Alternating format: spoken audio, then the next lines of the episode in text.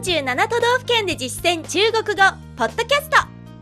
この番組は CRI 中国国際放送局がお送りします。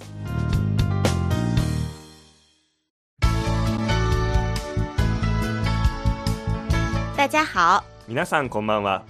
47都道府県で実践中国語。第28課です。ご案内は私超いい関東梅田健ですこの講座では日本の各都道府県で出会う中国人との会話を目標に学んでいきます。今月のテーマは岐阜県。今回取り上げる内容はグルメです。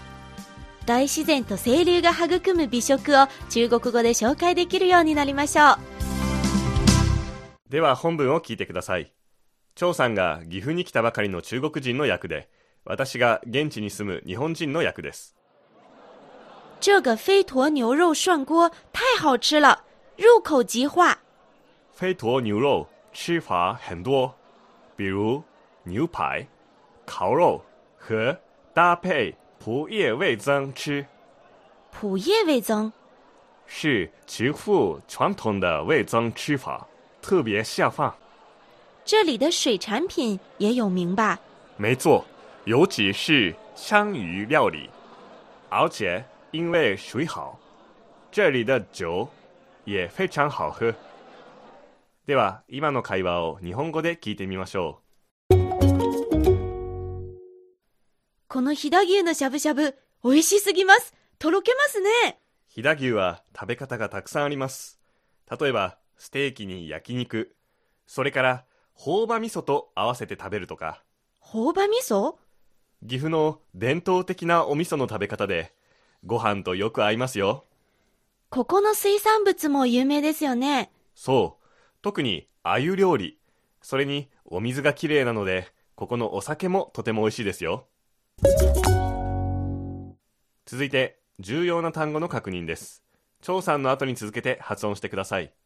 最初は、しゃぶしゃぶ、涮锅。涮锅。飛騨牛は牛肉の芸術品とも呼ばれていますよね。これをもし表したいとき、芸術品は、艺術品。艺術品。ですので、合わせて、牛肉的艺術品。牛肉的艺術品と言います。次です。口に入れた瞬間にとろける。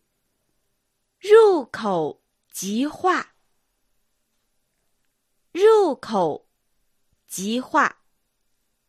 味の感想を言うときによく使われる決まり文句です。次です。食べ方。吃法。吃法。対して飲み方は喝法。喝法になります。ステーキ。牛排，牛排，焼肉。烤肉，烤肉，朴葉味噌。蒲叶味增，蒲叶味增，ご飯が進む。ご飯に合う。下饭，下饭，水産物。水产品，水产品。そして以前の授業で農産物も学んだことがありますよね。農产品。農产品。でしたね。次です。特に。尤其。尤其。鮎。香鱼。香鱼。お酒。酒。酒。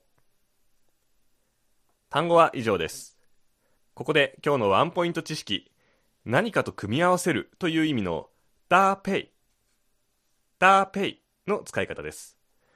本文では、飛騨牛をダーペイプイエウェイ增吃、朴葉味噌と合わせて食べると使っていましたね。このように、ダーペイはよく組み合わせる、合わせるという動詞として使われます。そして名詞としては、コーディネートという意味で使われることが多いです。例えば、今日のコーデかわいいね。今天的搭配很可愛。今天的搭配很可愛のように使います。それではもう一度本文を聞いてください。今度は日本語訳に続けてゆっくりと読み上げます。皆さんも追いかけて話してみてください。この飛騨牛のしゃぶしゃぶ、美味しすぎます。这个飞驼牛肉涮锅太好吃了。这个飞驼牛肉涮锅太好吃了。口に入れた瞬間、とろけますね。入口即化，入口即化。飛騨牛は食べ方がたくさんあります。飞驼牛肉吃法很多。飞驼牛肉吃法很多。例えば、ステーキに焼肉、比如牛排、烤肉，比如牛排、烤肉。それから、朴葉味噌と合わせて食べるとか、和搭配普叶味增吃，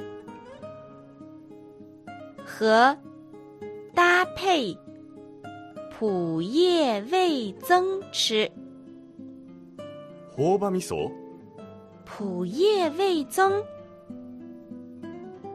普叶味增。岐阜の伝統的なお味噌の食べ方で、ご飯と非常に合いますよ。是其父传统的味增吃法，特别下饭。是其父传统的味增吃法，特别下饭。ここの水産物も有名ですよね。这里的水产品也有名吧？这里的 水产品也有名吧？そう、特に鮎料理。没错，尤其是香鱼料理。没错，尤其是香鱼料理。 それに、お水がきれいなので、ここのお酒もとても美味しいですよ。而且因为水好，这里的酒也非常好喝。而且因为水好，这里的酒也非常好喝。今日の授業はここまでです。次回は岐阜編3回目の内容、観光スポットについてです。どうぞお楽しみに。この番組は、ポッドキャストでも配信しています。対応アプリや iTunes などで CRI でご検索ください。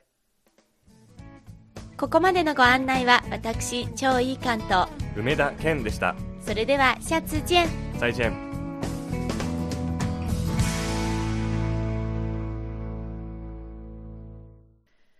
CRI 中国国際放送局の語学番組をお聞きいただきありがとうございます。レッスンの本文やポイントは CRI のホームページでご覧いただけます。詳しくは CRI 日本語で検索してください。また、CRI の日本語放送は Facebook と Twitter でも情報を発信しています。最新ニュースや中国の豆知識、かわいいパンダの写真まで内容盛りだくさん。Facebook と Twitter で CRI 日本語と検索してください。